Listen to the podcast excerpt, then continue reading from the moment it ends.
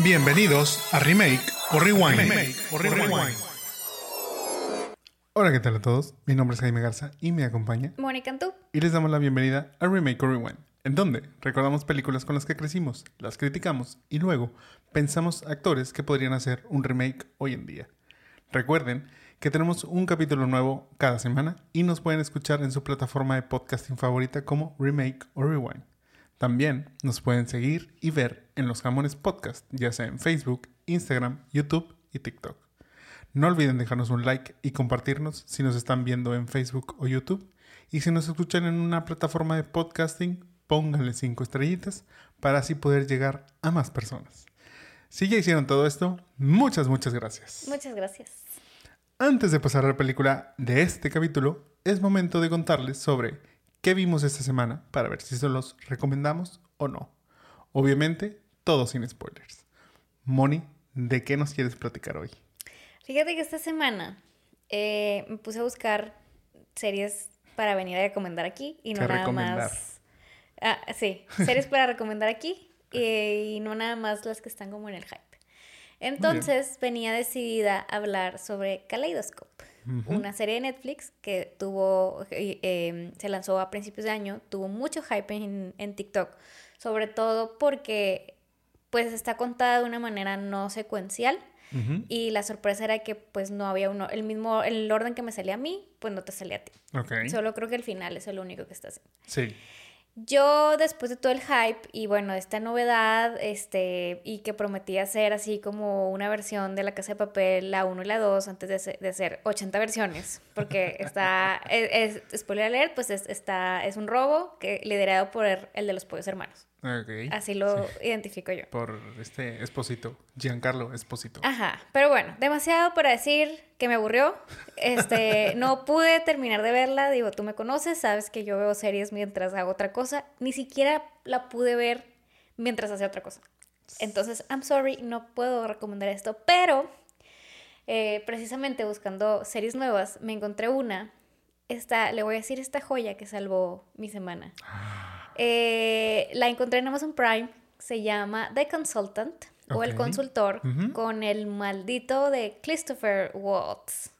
Ok, el, sí, de- sí. el del famosísimo malo de los Inglorious Bastards. Sí, claro. Y la verdad es que me enganchó inmediatamente. Ok. O sea, creo que salió en marzo. Sí, o sea, digo, es sí, sí, relativamente es- nueva. Ajá. Se trata de una compañía de esas nuevas, tipo startups, de gaming, eh, eh, fam- este, muy famosa, liderada por una chaviza, así de que un niño que se la pasa en su celular, y de repente llega este consultant y le dice que, bueno, pues él, él lo va a hacer inmortal. Y bueno, pues de ahí no les voy a contar más, la verdad es que la recomiendo. O sea, se desencadenan una serie de situaciones y demás, y haz de cuenta que es como un este, Hunger Games eh, en, en la oficina. Para los que somos godines, entendemos ese feeling. Y bueno, investigando un poco más sobre la serie, luego vi este, que el mismísimo Stephen King dijo que estaba muy buena. Que Oh. está basada en un libro, eh, también se llama The Consultant, y pues es un poquito de misterio, thriller y hasta sátira, la verdad. Los capítulos son cortos, son 30 minutos aprox, y la verdad es que le recomiendo bastante, mucho más que Kaleidoscope En Amazon Prime, ¿verdad? en Amazon Prime. Kaleidoscope en Netflix. Fíjate que este es que no sé, o sea, como que siento que son esos experimentos que de pronto hace Netflix y que creo que es más como ese gimmick de algo diferente que, le, que es lo que le termina dando hype que realmente el contenido. Me recuerda mucho a la película de Black Mirror, en donde tú ibas escogiendo como El que el- final el- ajá, que era interactivo y demás. Pero yo, o sea, fuera de ese, como, es- esa característica, no escuché que tuviera los mejores reviews ni nada.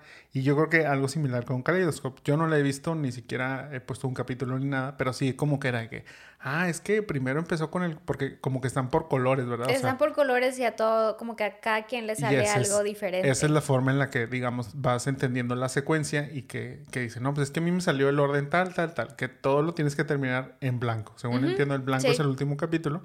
Pero sí, o sea, yo creo que es eso. Es como que, ay, a ver, este, ¿qué pasa si lo veo ahora en este otro orden? ¿O qué pasa? Déjame lo comento con alguien más. Y creo que ahí se basa como que ese hype pues que alguna vez tuvo cuando fue el lanzamiento, pero que pues ya hoy en día nadie se acuerda, yo creo. Y la verdad es que el cast sí que te engancha. O sea, ok, tipo yo, tú sabes que me aviento las series, o sea, me las devoro y, y como que lo estoy sufriendo de más. Este, entonces, por más que había esa como novedad de que no sabías qué iba a pasar, de hecho, pues los capítulos son como muy historias diferentes. El cast es de que, oh my god, no, o sea, no. Entonces, pues, no, I'm sorry, no lo puedo terminar. Bueno, Kaleidoscope no es recomendada por Pero de Consultant sí. Pero de Consultant sí. en mi caso, yo les voy a recomendar una película que salió en Apple TV Plus. Eh, es reciente, salió ahora a finales de marzo, literal, yo creo que el último día de marzo fue cuando salió esta película llamada Tetris. No hemos visto Mario, pero sí hemos visto Tetris, este, siendo parte del mundo de, de los, ajá, y de los videojuegos, todo esto. Esta película la protagoniza Taron Egerton, quien ya lo habíamos visto en este The Kingsman y también este fue Elton. Elton. Ajá, fue precisamente Elton John en Rocketman. Tiene un 81% de críticas positivas en Rotten Tomatoes. Y es como un thriller documental sobre cómo Hank Rogers busca conseguir los derechos de Tetris, el cual está en manos de la Unión Soviética. Como más o menos, digo, si estudiaron historia, se podrán recordar que en esos tiempos, pues la Unión Soviética, pues era todo el comunismo y demás, entonces era muy difícil que las propiedades intelectuales que nacían en, en la Unión, pues salieran y se comercializaran y demás. Entonces es esto, Tetris nace de, Rusia y, o bueno, Unión Soviética y pues es ahí donde empieza el embrollo sobre quién tiene los derechos, quién los puede reproducir, quién los puede vender y, y todo, ese, todo ese show, ese vaivén de, pues sí tiene ahí como que su, su intriga o como, pues sí, como que de pronto hasta se vuelve una película tipo espionaje porque está la KGB y tipo todo ese show. Pero mira, a mí me gustó, no se me hizo súper guau, pero es entretenida. Es que la historia es entretenida. Obviamente esa historia está hollywoodizada, hollywoodizada, hollywoodizada, llamémoslo así. Este, no es la historia tal cual real, pero sí hay como ese conflicto de los derechos y la pelea, digamos, con Rusia, que por Rusia, pues, o la, la Unión Soviética era muy restringida en ese, en ese sentido. Y, y, entonces, pues, es parte del drama. Obviamente tiene ahí sus, sus tintes más este, novelescos y, y demás. Y yo creo que, por ejemplo, fue un acierto que no haya salido en el cine y que fuera para una plataforma de streaming, en este caso Apple TV, porque pues a lo mejor no, no hubiera aganchado tanta taquilla, pero yo creo que es entretenida para verla en tu casa un fin de semana, este, o entre semanas, así como relax, está bien. Sí, la verdad es que si la vimos, este, nos gustó, o sea, está, está bien para verla tipo mientras cenas o algo así, está, está bastante entretenida. La historia sí está como de que, ah, ¿qué va a pasar? Y bueno, es, está padre saber cómo, cómo nació todo este Tetris Vibe que, que, yo le decía a Jaime que en mi caso, este, nosotros jugábamos los veranos, mi mamá era buenísima, mi mamá llegó al número 9 antes que todos nosotros, este, el, original donde precisamente pues sale ahí este, el, el, el Rusia y, y el Kremlin, y está, o sea, fue good memories, digámoslo así. Sí, yo te, yo te decía, yo tenía el Game Boy y precisamente, o sea, en la película se toca el tema en donde este Hank les dice, es que en vez de que vendan el Game Boy con, con el Super Mario, véndanlo con Tetris. Yo tenía la versión, o sea, salieron las dos versiones, pero yo tenía la versión en donde venía el Tetris. Y así como tú también, o sea, era viajes en carretera jugando Tetris, este, incluso también lo compartía con, con mis papás, tipo, entonces era, era como que ese, como dices, ese bonito recuerdo de, de infancia. Sí. Y bueno, vamos ahora sí a la película de esta semana, la cual es Jerry Maguire, Amor y Desafío, como la conocemos aquí. Me encanta que le pongan ese, ese toque que a nadie le... O sea, Amor y Desafío, volvemos a... Hay que buscar un título que llame la atención, así como Juegos Sexuales en el capítulo anterior. Pero bueno, ¿de qué trata Jerry Maguire? Jerry es un agente deportivo quien después de una epifanía emocional es despedido. Así que necesita volver al negocio ahora como un agente independiente. Su problema es que el único cliente, Rod Tidwell, es un jugador bastante descontento con su contrato y la única forma de retenerlo es consiguiéndole uno mejor. Vamos a hablar primero de, los, facts. antes de este, dar nuestras opiniones. Yo creo que... Sí, porque es que luego nos agarramos platicando y luego ya no les contamos los facts. Entonces, mejor les contamos primero los facts y luego nos agarramos platicando. Muy bien. Jaime y yo. Pero bueno, esta vez te cuento que Jerry Maguire, la historia está inspirada en Late Steinberg, un agente deportivo que incluso sale al final de la película. Sí, tiene un cameo. Eh, aparece como el agente de Troy Ekman, el cowboy favorito de la historia. eh, como lo fue en la vida real. En el caso de Steinberg, cuenta la leyenda que David Dunn, su ex socio, es quien intentó robarle a los clientes, tal como en la película Bob Sugar mm. lo hace ahí cuando traiciona a Jerry. Y el backstabbing, sí, o sea, obviamente Bob Sugar es aquí el que lo despide, pero pues es, digamos que su co-partner en, en la firma donde están trabajando. Y sí, como dices, la historia ahí más o menos se basa este, ligeramente, no es, no es tal cual la vida de, de, este personaje, Leigh Steinberg, pero, pero sí, o sea, tuvo como que ciertas anécdotas que se permearon en la película y una de ellas era, bueno, pues este drama entre, entre ex, pues ex socios, en este caso David Dunn.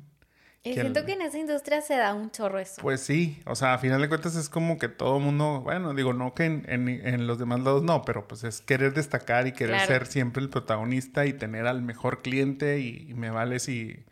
Y aparte, bueno, aquí en la película pues es como que Jerry ya este, se va, digamos, de la firma, entonces hay que quitarle todos sus clientes antes de que, antes de que se vaya. Bueno, te cuento que esta película tuvo un budget de 50 millones de dólares. ¿Cuántas Virgin ah. Suicides no pudimos haber hecho con esta película? y recaudó 273 millones, siendo considerada un super hit. Sí, muy bien. Rotten Tomatoes le dio un 85% de críticas positivas. O sea, también les gustó mucho a los críticos. Y es considerada en, por el America's Film Institute como una de las 10 mejores películas de deporte. Lo tengo, cual... Tengo un tema ahí, pero al ratito ya que... Que, que platiquemos. Eh, fue nominada a cinco premios Oscar. O sea, yo no recordaba ese fact de, que fue nominada a los Oscars. Sí, de hecho, incluso hasta mejor película estuvo nominada. Sí, entre mejor, mejor guion, mejor película, mejor actor para Tom Cruise y mejor actor de reparto, el cual ganó a Cuba Gooding Jr. O sea, él sí ganó su Oscar por ah. esa película. Y Tom Cruise, bueno, pues solo se llevó un Golden Globe mm, por mejor actor. Pero, pues, o sea, fue muy premiada, digámoslo así. O sea, fue nominada y premiada. Ahí, de, dentro de las curiosidades de los premios, de todas las películas nominadas a mejor, a mejor película ese año, del, del 96, Jerry Maguire fue la única cuyo, el cual el director no fue nominado a mejor director. Me hicieron menos a mi Cameron Crowe. Este, Pero sí, o sea, curiosamente, todos los demás que estaban en la contienda para mejor película, el director estaba también en la contienda para mejor director. Menos Cameron. Menos Cameron. Que la verdad es que, te digo, ya estamos viendo este, más películas. O sea, vaya, hemos ya platicado un poquito de él. Ya tomamos esta película, Jerry Maguire, que es una de las que él escribe y dirige. Y, pues te digo, tiene, buenas, tiene buena trayectoria. Aparte, es interesante como ese concepto de o transición de eh, pues llamémosle reportero, investigador, a este, escritor de, guiones y director de cine. Entonces, bueno, qué, mal que me le hicieron el feo a Crow. bueno, te cuento también que los personajes de Jerry Maguire y Dorothy Boyd original fue, originalmente fueron escritos por Cameron teniendo en su mente a Tom Hanks y a Winona Ryder. Mm. That's weird, la verdad. Crow tardó tres años y medio en acabar el guion, por lo que Hanks ya era un poco mayor para el personaje. No era un chavito, tampoco era Tom Cruise, pero bueno. y se encontraba aparte ocupado con la película The Thing You Do, por lo que ya no pude participar. Ni siquiera sé cuál es. No sé cuál es. a mí sí me gusta. O sea, honestamente ¿Sí? me gusta. Sí, o sea, es como... Eh, eh, o sea, él no es el protagonista de esa película, pero es el director y participa en la película. Ah. Es sobre... O sea, es, un, es sobre un grupo musical tipo algo así como los Beatles, tipo una onda de esas. Y precisamente una de las canciones que tiene su hit es That, Thing, You, Do. Nice. Luego, luego la vemos también para... Luego la hacemos remake o rewind. A ver qué tal. Ajá. bueno, de ahí le ofrecieron el papel a Woody Harrelson. Pero mm. este de igual manera lo rechazó porque pues le, no le dio como importancia. Dijo, a nadie le va a importar un agente. Pero luego se enteró que Tom Cruise iba a hacer el papel y pues payaso quedó. Totalmente. Sí, o, O sea, sea, Sí, porque aparte, digamos, es uno de los, de los personajes, o, o sí, de los papeles que ha interpretado Tom, de los más reconocidos. totalmente. Y que aparte, como vemos, es una película que le fue muy bien en taquilla, le fue muy bien en cuanto a nominaciones. Digo, no que a lo mejor a Woody no le ha ido bien en, en la vida y en su carrera, pero, pero pues sí hubiera sido un buen, un buen papel para interpretar. Y hubiera sido memorable. También. Pero lo perdió. En el caso de Winona, al momento de hacer las pruebas junto a Tom Cruise, parecían hermanos. La verdad es que sí, era un super. Por lo que ahí, pues no iba a funcionar. Así que le hablaron a Renee Zellweger, quien de- tras tres audiciones recibió una llamada de Crow diciéndole, muchas gracias por tu tiempo, y ella pensando que le estaban dando las gracias. Dijo, no, pues muchas gracias por haberme considerado. Y cuando estaba por terminar la llamada, Cameron le dijo, bueno, entonces vas a querer o no el trabajo. ¿Sí o no? ¿Sí o no? Obviamente Zellweger terminó aceptando. Y René le ganó el papel a Connie Britton, mientras que Jennifer Lopez rechazó el papel ya que en su entonces prese- representante sintió que el papel no era correcto para ella. La verdad que buen feeling, no hubiera sido un buen papel para ella. Y creo que bueno, Connie tal vez hubiera funcionado o no, pero René creo que lo hace muy bien. Sí, y aparte es, este, pues este es un papel que lanza la carrera de, de Renée Zellweger. Estaba cero cirugía. Y le decía a Jaime de que mira, René cuando empezaba y era cero cirugías. Sí, o sea, pero te digo, previo a esto no, no había tenido así como algún gran papel destacado. Sí había tenido películas, pero la verdad es que ninguna así como tan destacada como esta y que de ahí fue pues ese lanzamiento. Digo, ok, como dices, no, no encajaba Jennifer en este, en ese papel. A lo mejor a Connie, como dices, sí la veo porque como que sí, sí me, sí me da ese vibe y bueno, en ese entonces pues también más joven. Eh, sí hubiera sido a lo mejor una buena interpretación, in- una buena interpretación también. Pero, pero bueno, o sea, digo, qué bueno por René que después de sus tres audiciones logró, logró quedar. y este, y que pues aparte, te digo, fue, fue una buena catapulta dentro de su carrera. Era el pre de Bridget Jones. Y bueno, por ahí de 1989, Cameron Crowe recibió una llamada por parte de Tom Cruise, quien después de ver Say Anything le marcó para decirle que le había gustado dicha película y que ojalá un día pudieran trabajar juntos. Wow, oye, ya ves, ves, te digo que Cameron es bueno, hombre, pero lo Seguro, feo. seguro este luego vio Never Been Kissed también. Bueno, pero es que esa no lo escribió él, ¿eh? Que quede claro. Años después, y buscando un actor para Jerry Maguire, Crowe recordó dicho momento, o sea, recordó la llamada. Claro. Pero diversos amigos le dijeron que Tom nunca eh, interpretaría a un perdedor. Mm, Aún así, lo buscó, y para su sorpresa, Cruz estaba muy entusiasmado por hacer el papel de alguien que estuviera contra las cuerdas y resurgiera de ahí.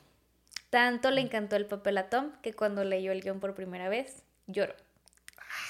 No, eso, Tom. eso no sé.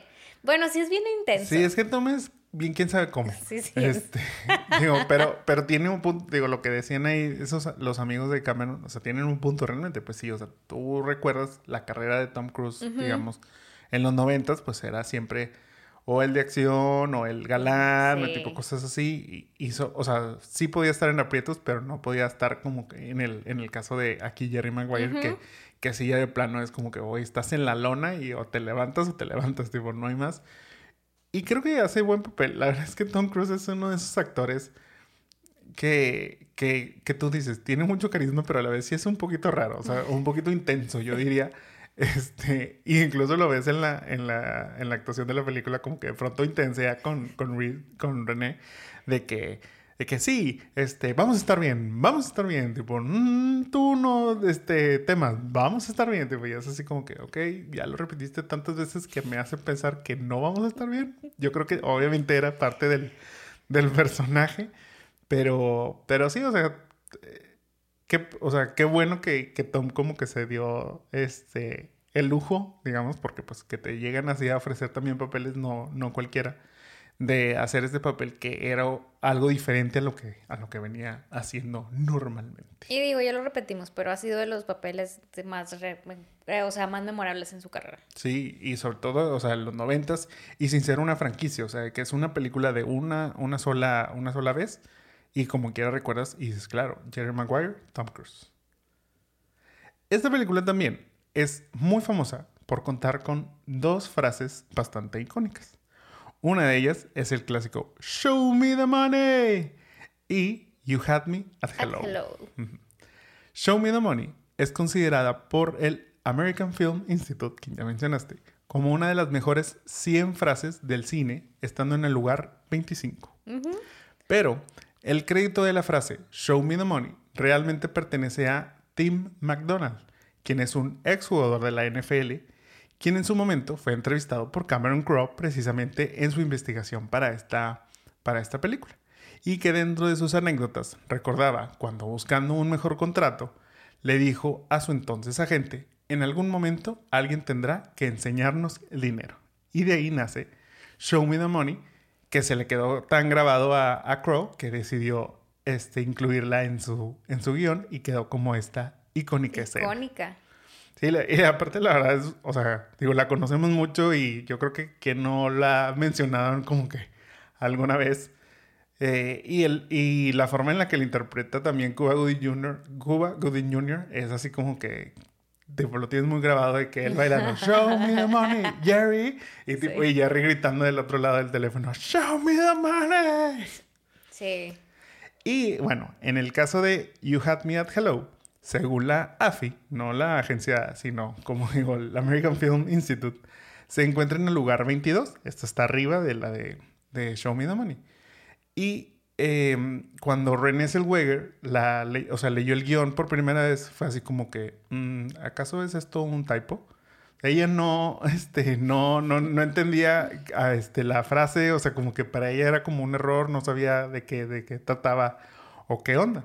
Bueno, curiosamente, hay un cantante y compositor de música country llamado Kenny Chesney, quien se inspiró en esta frase y escribió un sencillo por ahí del 99 que se llama You Had Me From Hello. ¿Mm? Pero las coincidencias ahí no paran, porque Zellweger y Chesney se conocieron y comenzaron una relación sentimental en enero del 2005. Y para abril de ese mismo año tuvieron una pequeña ceremonia en las Virgin Islands donde contrajeron matrimonio. Oh my God. Todo muy bonito, ¿verdad? Pero, pero, cuatro meses después, René ingresó a la corte unos papeles en donde pedía anular su matrimonio con Chesney por lo que ella describía como fraude. Pues, you had me at hello. ¿No? O sea, imagínate las ironías de la vida, o sea, cómo, digo, porque la película es del 96, la, la canción es del 99, o sea, no hay una relación real. Ajá. Este, no había esa relación entre Chesney y Zellweger y hasta el 2005 se conocen y es cuando empiezan a andar. En cuatro meses, digo, en pocos meses se casan y en cuatro meses se divorcian. O sea, hay obviamente rumores y chismes de que por qué puso Renée Zellweger la, este, como un fraude el matrimonio.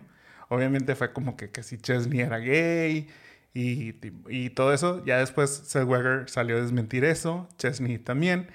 Y por hasta el 2010, Chesney esclareció ya ahora sí en, en una entrevista con Oprah el cuáles eran los motivos y dijo que simplemente no estaba listo para dicho compromiso. Qué extraño. Pero bueno, o sea, regresando al main topic de este, de este fact, este, You Had Me Hello creo que es de las, de las chick flicks, o sea, de las eh, Frases- frases, más icónicas. Frases románticas. Ajá, claro. ¿Quién no le ha dicho You Had Me at Hello? Y hablando un poquito de esos rumores y gays.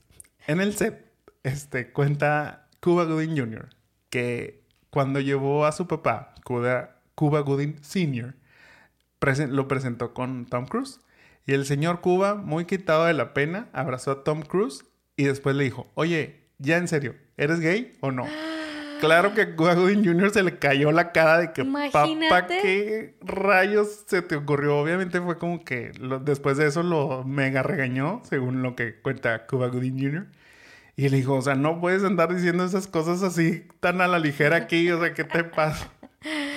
Y luego tan delicado que siento que es Tom Cruise. Sí, o sea, obviamente ha de ser un tema que no le ha de encantar que, le, que le pregunten. Y, y en ese entonces, pues que era mucha la controversia, ya sabes, que había, porque sobre todo era cuando tenía su relación con Nicole Kidman. Ajá. Y, y entonces siempre existía ese rumor de que, bueno, siempre ha existido, que, que pero en este caso era mucho que Nicole era la tapadera.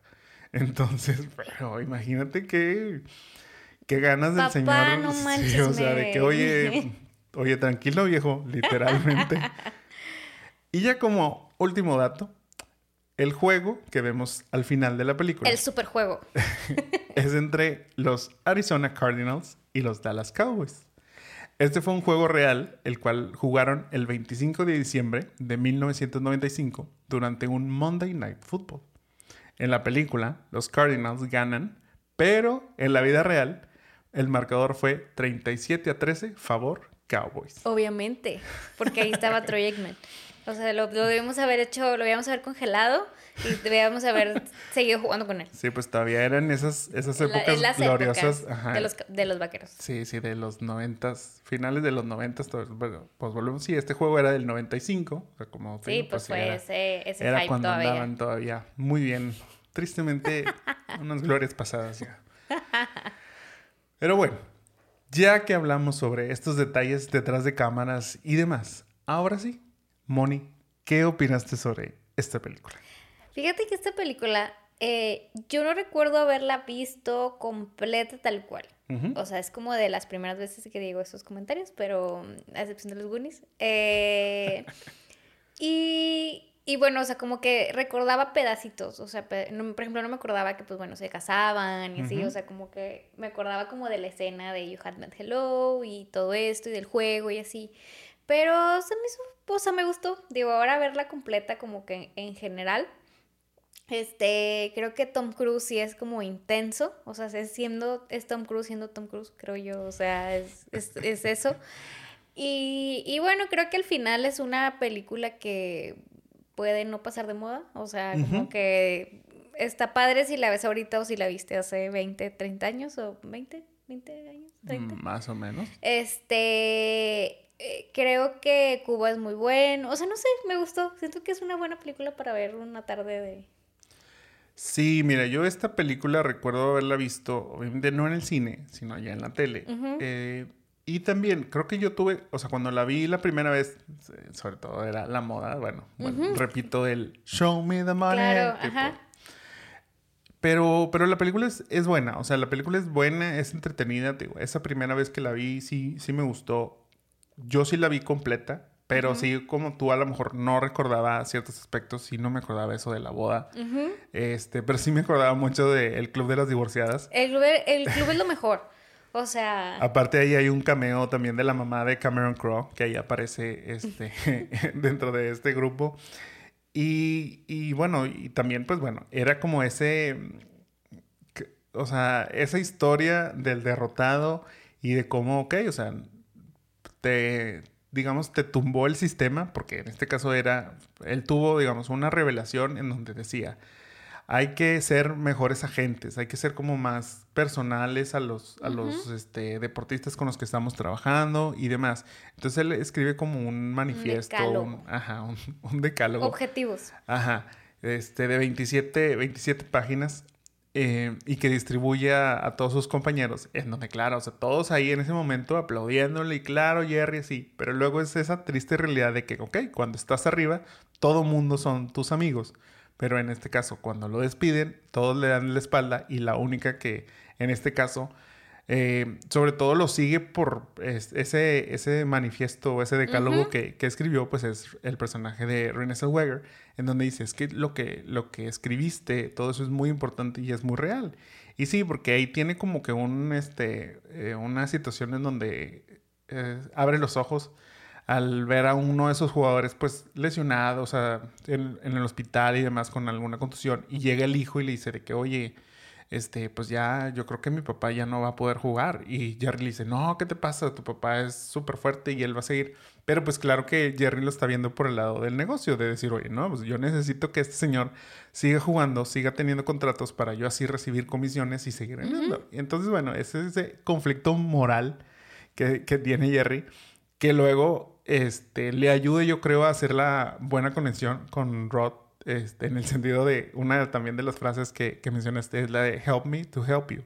O sea, ayúdame a ayudarte, literalmente. O sea, de que necesito que tú te concentres en jugar bien, en seguir las formas, en no ser como el jugador rebelde y demás, para que eso te genere un muy buen contrato como tú quieres y que ese buen contrato, pues aparte me da una muy buena comisión.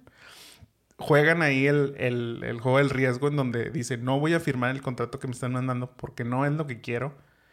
Me voy a esperar a terminar la, la, temporada, y ser un agente libre para ahora sí tener más opciones de, de, contratos.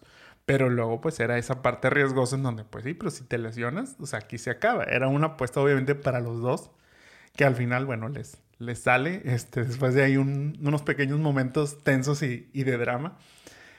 Pero, pero bueno, o sea, digo, toda luego esta historia se complementa con la parte romántica entre, entre Tom y René de que, este, pues sí, o sea, él no sabiendo a lo mejor este, estar con una pareja, este, entiende ahora a estarlo con, con, con René.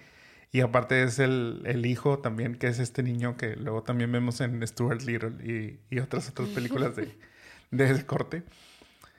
Y está padre como que esa relación personal. O sea, creo que está, está interesante ese concepto de, ok, se, siempre se pone, y yo creo que es lo que decía Woody, de un agente siempre lo vemos como alguien que solo quiere dinero, que no, no le importa lo demás. Y aquí es como que, ok, pero también tienen un lado Humano. Humano, exactamente. Yo creo que Jerry es un ejemplo de lealtad, de keep dreaming, de confiar, o sea, es intenso, pero es como, como dices, o sea, al final este, a él le dice, yo sé que quieres ese contrato, pero necesito que tú te concentres y confíes en mí. Y creo que el punto es confiar los dos mutuamente, o sea, confiaron de que, ok, este hombre está solo on his own y, y, me va a ayudar y al final pues sí, o sea, tiene una relación y después de los momentos este, difíciles que él ya como que triunfa y ya antes nadie lo quería entrevistar, al final todos lo quieren entrevistar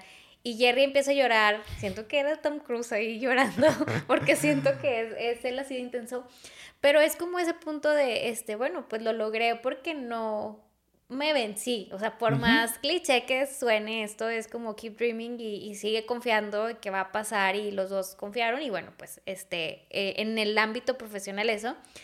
Y con René, pues es cuando va y le dice, you complete me. O sea, se casan por un rush de él, así de que ya, como dices, es, todo va a estar bien, todo va a estar bien, vamos a casarnos. Y ella de que, ok, pues obviamente ella estaba perdidamente enamorada de él. Le dice que sí, se casan, está súper cool con el niño, que bueno, pues el niño que se va a abrazar es un amor.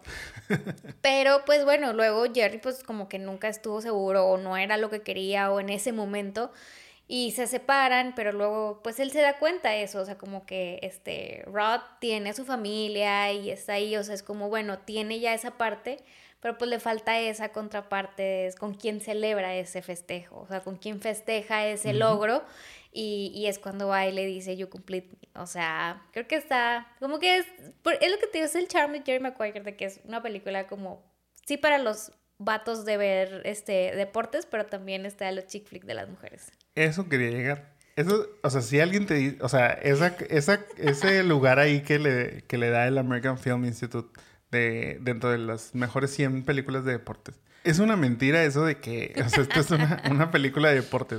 siendo sincero, es una, o sea, una, llamémosle, una película de drama y romance. Y escondido por ahí tiene, este, cosas de deportes. Por ejemplo, yo haciendo igual esa, esa memoria de la primera vez, yo sí decía, ¿a qué hora se empieza a jugar? O sea, porque yo recuerdo que hay juegos. O sea, yo recuerdo que, que Rod este, tenía esas escenas en donde en donde jugaba y bueno, al final ahí que, que se lesiona y eso, pero yo dije, ¿y cuándo van a salir los juegos? O sea, ya siento que eh, hay demasiado drama, conflicto entre eh, Jerry y... todo lo que está pasando. Sí, o sea, era Jerry y Dorothy y su relación y el hijo Ray y demás. Y era así como que, mm, ok, pero, este, ¿dónde está la parte del deporte? Como que, por eso te digo, o sea, siento que ahí hay, ahí hay trampa en esa en esa, este, en esa clasificación de ser una de las mejores películas dentro del género deportivo. Creo que hay otras películas con más, más deporte y menos, o bueno, o sea, más mejor mezclado. Es que te digo, yo creo que ahí está, está tramposo. Pero, pero bueno, digo, a ver también qué opinan, qué opinan ustedes si, si creen que esté escondida esa parte o no, este, de lo del deporte, o si digan, no, esta es una película que sí es de deporte y aparte tiene como que esos otros aspectos, digamos. Mira, aún así que tú dices eso, el vice president de los, de los Packers, de los Green Bay, Andrew Brandt dijo que el, en la película, o sea, sí era como muy cercana a lo que pasa en el negocio. O sea, en, en lo que, en, en, cómo negocian los contratos, en cómo este, se, se relacionan este, financieramente y emocionalmente, este, más que, o sea, como que el, deportista con el, con el, la gente, o sea, como que sí era como muy accurate. Entonces, bueno, para que los Packers lo hayan dicho es como... Mira, o sea, yo creo que tiene mucho que ver, y ya lo, lo comentamos, de la labor de Cameron. O sea, realmente, porque es lo que te digo, él se informó, o sea, sí hubo un periodo, digo, por algo tardó tres años y tanto en realizar este guion, pero porque precisamente se siguió las carreras de, de estas personas que ya mencionamos, de Steinberg y de este jugador también, McDonald. Eh, y aparte estoy seguro que, que, investigó a más personas, o sea, no, no, fueron nada más estos dos.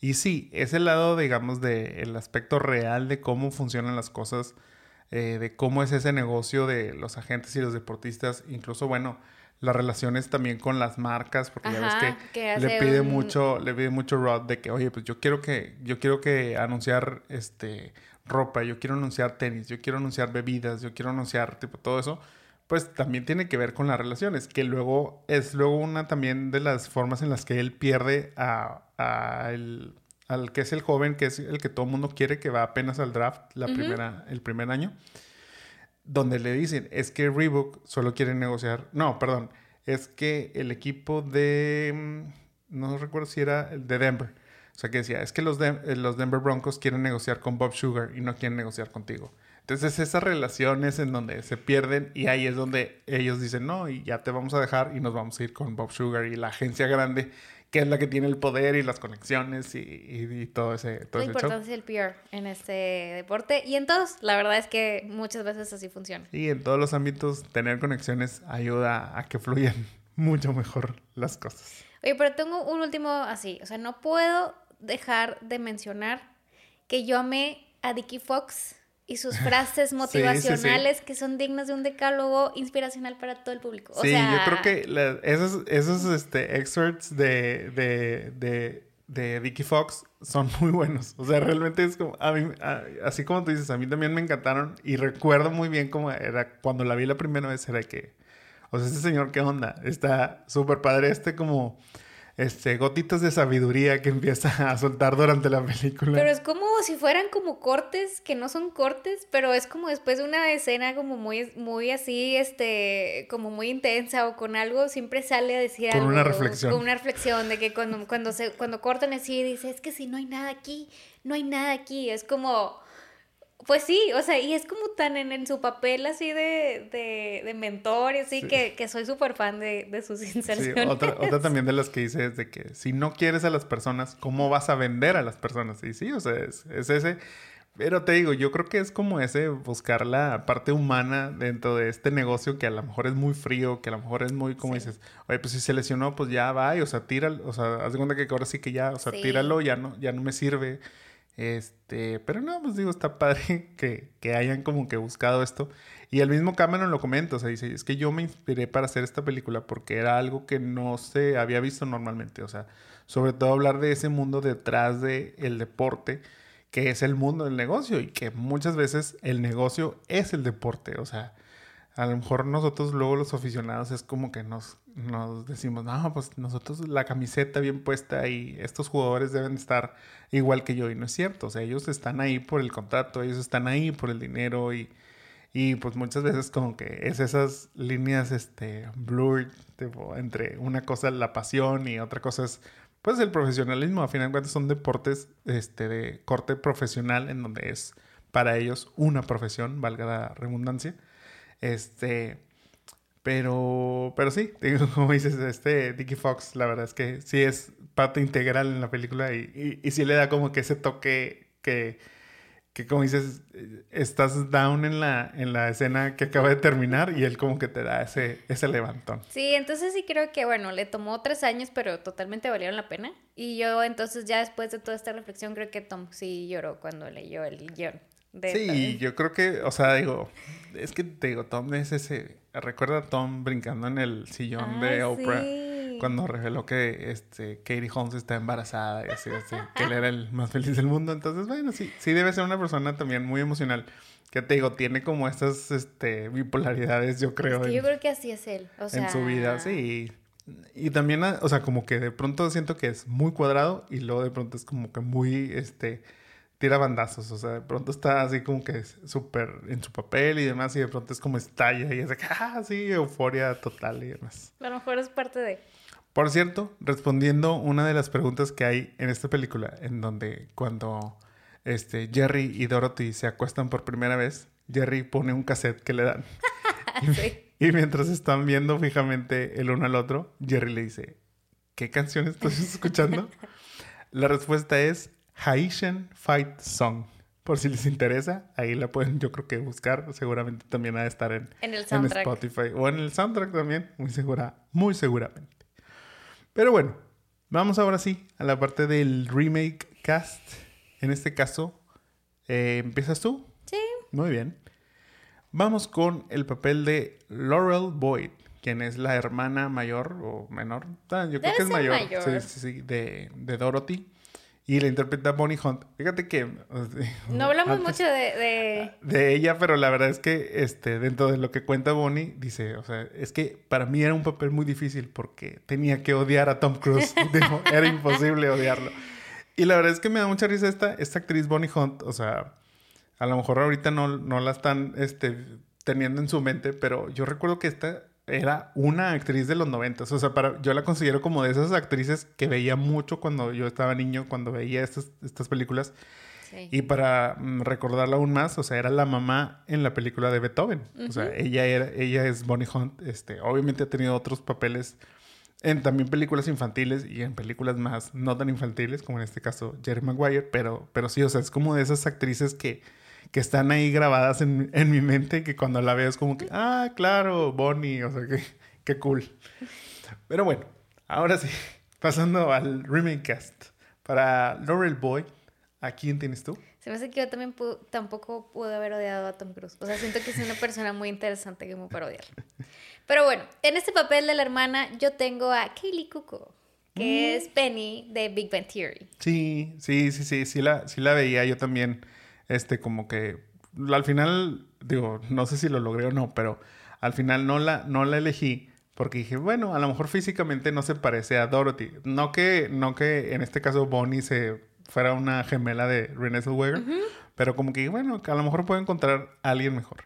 Y para este caso elegí a Hayden Panettiere Mm, también. Claire Bennett de Heroes, Juliette Barnes en Nashville y ahora la vimos también nuevamente como Kirby Reed en Scream 6. Y es que, ¿sabes qué? O sea, el papel de, de, de Bonnie es como, o sea, es esa hermana que te cuida, o sea, no es como que tan sweet, entonces no podías poner a alguien tan sweet, que creo que tanto Kaylee como, como Hayden pudieran hacerlo porque las dos tienen como ese carácter de, que no se dejan y que obviamente le van a gritar a Tom Cruise. O sea, totalmente. Sí, o sea, pues tal cual le dicen, ya ves, después de la boda, o sea, que, que llega Tom así como que muy chill, este, dice, van a brindar ahí, hacen cheers con, con, la cerveza y antes de que, o sea, justo le va a dar el trago a Tom Cruise y antes de que Bonnie le dé, o sea, Laurel le dé el, el trago a la cerveza, le dice, si le haces algo, te mato. Y ya, y se va.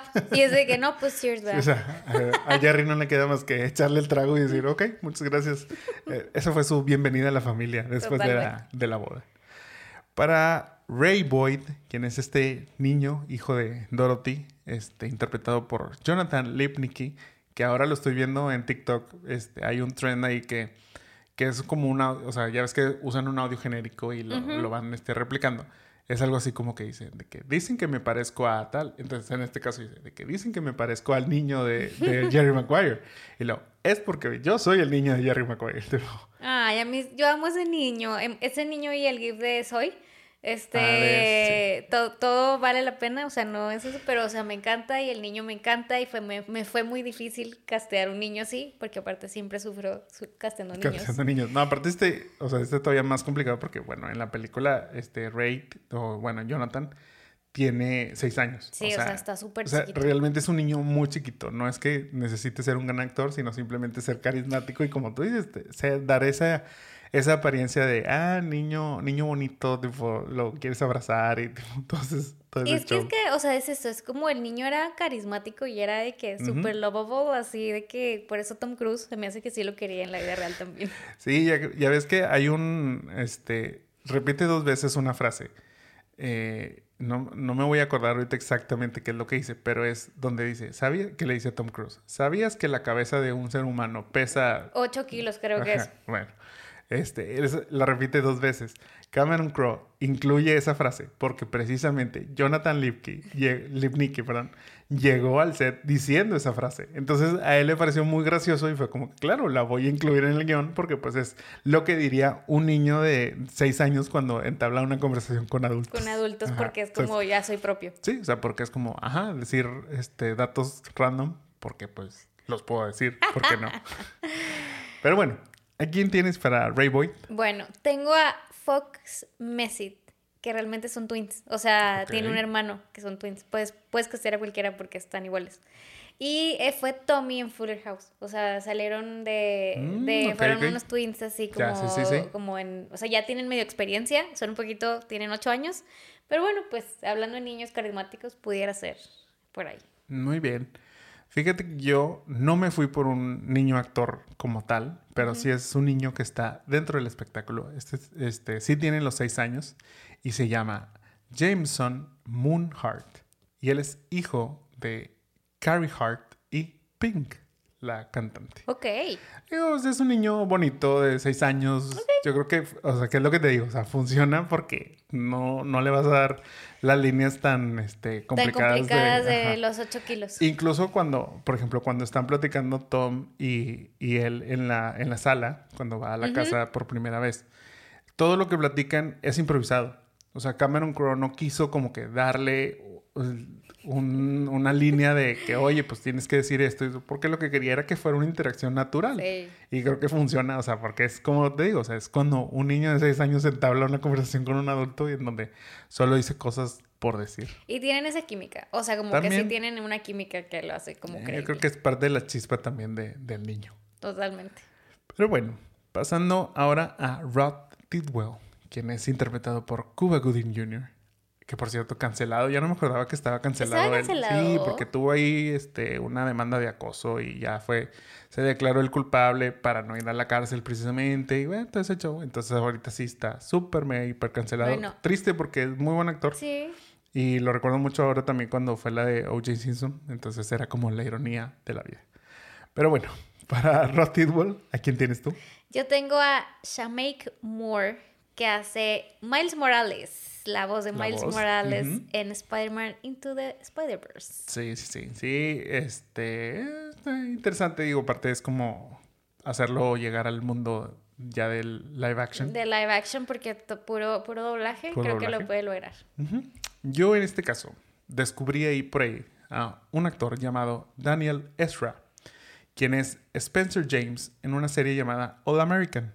All American nos habla de un jugador de americano, quien es casteado, bueno, es drafteado de una escuela de no muy buenos recursos y es llevado a una escuela en Beverly Hills, donde pues obviamente gracias a una beca deportiva y demás, pues bueno, él se dedica a eso, pero pues es ese choque, choque de mundos. Entonces, pues bueno, pues cumple con el, cumple con el lado de que también en esa serie juega este fútbol americano, es igual un, un, receptor como Rod Tidwell, entonces, entonces creo que puede funcionar Daniel Ezra. Muy bien. Para el caso de Dorothy Boyd, quien es el papel que interpreta Renée Zellweger, ¿a quién tienes tú? Yo tengo a Shailene Wood. Ok. Que es, la de este Divergente o Big Little Lies o es este... Que pudo haber sido Mary Jane en las este, películas de Spider-Man, The Amazing Spider-Man con este eh, Andrew. Pero pues bueno, no hubo ya tres, entonces ya no tuvo la participación. Y fíjate que no soy tan fan de ella, porque siento que nunca expresa sus sentimientos en las películas. Y creo que aquí Renee lo hace así, o sea, como que no es tan expresiva, entonces dije, mm, good work. Puede ser. Yo para este papel busqué a alguien así como que, bueno, que, que le creas como esa inocencia, tipo, a lo mejor que es esa, esa niña enamoradiza y todo eso. Y decidí castear a Hayley Lou Richardson, quien es Portia en The White Lotus o Stella en Five Feet Apart. Yo creo que, te digo, puede cumplir. Aparte, o sea, como que sentía como que, ok, necesitas. mm, No, no la quiero llamar así.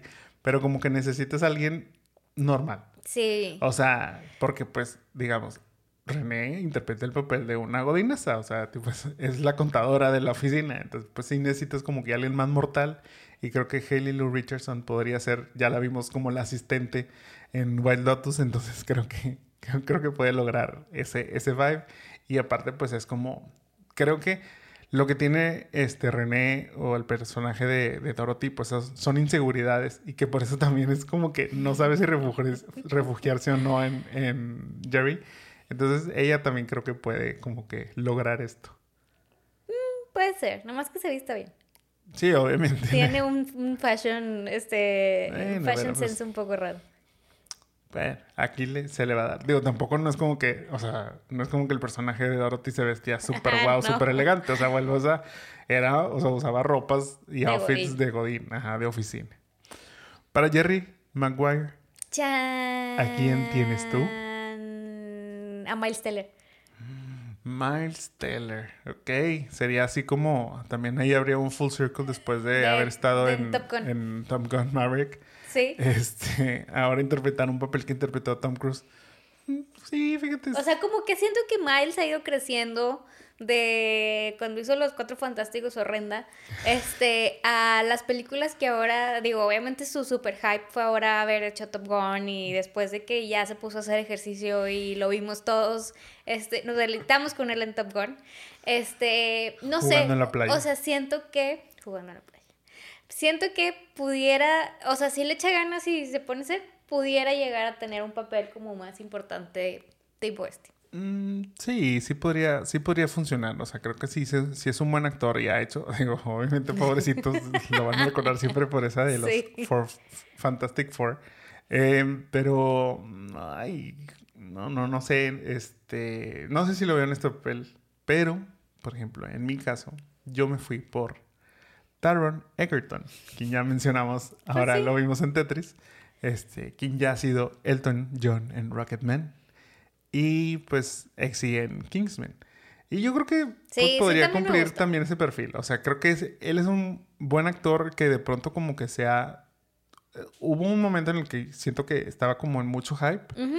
y luego ahorita bajó un poquito. Te me llamó la atención, te decía te- que Tetris no fuera al cine, sino fuera a una plataforma. Está bien, es- pero como que él este, decide que, ok, o sea, voy a dejar de salir en el cine para tipo estar acá. Bueno, es como un, llamémosle un downgrade un poquito. Pero, pero bueno, te digo, en este- para este papel creo que sí lo podría ver. Sí, sí puede ser. Sí podría ser esa, esa parte aparte que es galancillo y luego pues es como muy, este, sí, muy lleno o sea, de energía. Tiene y ese, eh, tiene ese vibe desde que hizo Elton, o sea, en Elton fue muy bueno, o sea, por Ujú. eso algo- por algo lo nominaron al Oscar y todo. Este, y tiene como ese vibe de, bueno, pues Elton era como muy extravagante y luego era como muy serio y luego era muy así, entonces creo que puede tener esa dualidad que tiene Elton, que bueno, también vemos en Tom en Cruise, Jerry. que siento bueno, que es así es él. Entonces sí, también puede ser. Dale una oportunidad a Miles Teller. Ah, Sí, o sea, digo, por ejemplo, en el caso de Miles, pues yo, o sea, la verdad, él me, me ha gustado mucho su actuación cuando fue la de Whiplash. Ajá. Este, ese es para mí, o sea, Sí. fuera de los Fantastic, este, que es un mugrero. En, en Whiplash, la verdad es que lo, lo hizo excelente. No recuerdo así como que alguna otra película fuera de la de Top Gun Maverick donde diga, uy, me encantó su actuación.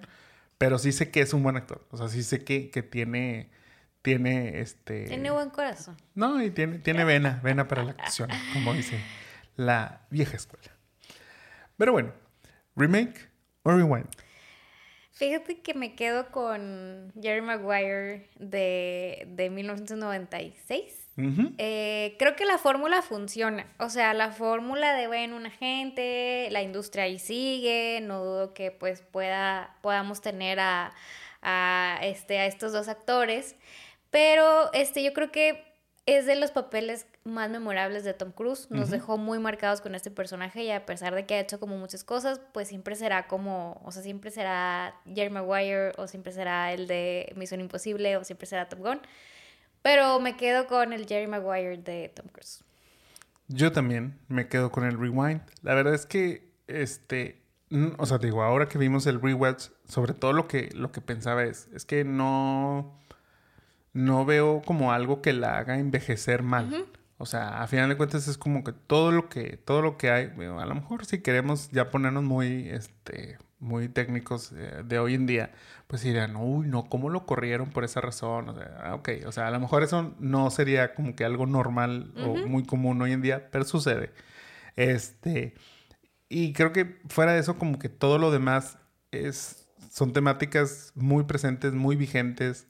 Eh, la relación entre agentes y deportistas, la, el, el, mundo del negocio, tal cual como dices, este, que comentaba el de los Green Bay Packers, de, bueno, pues es que así es ese mundo del negocio. No creo que haya cambiado tan radicalmente como para decir, esta historia ya no es vigente en ese sentido.